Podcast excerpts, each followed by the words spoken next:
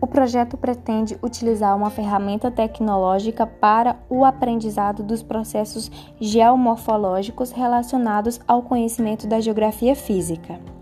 Pretende atuar de forma direta junto com a comunidade de estudantes do município de Xinguara e pretende ser um laboratório itinerante junto às escolas de educação básica.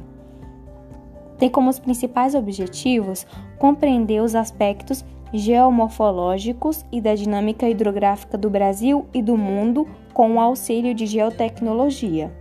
identificar as formas do relevo, sua origem e evolução, interpretar as imagens digitais, as formas do relevo por meio das curvas de nível e cores associadas,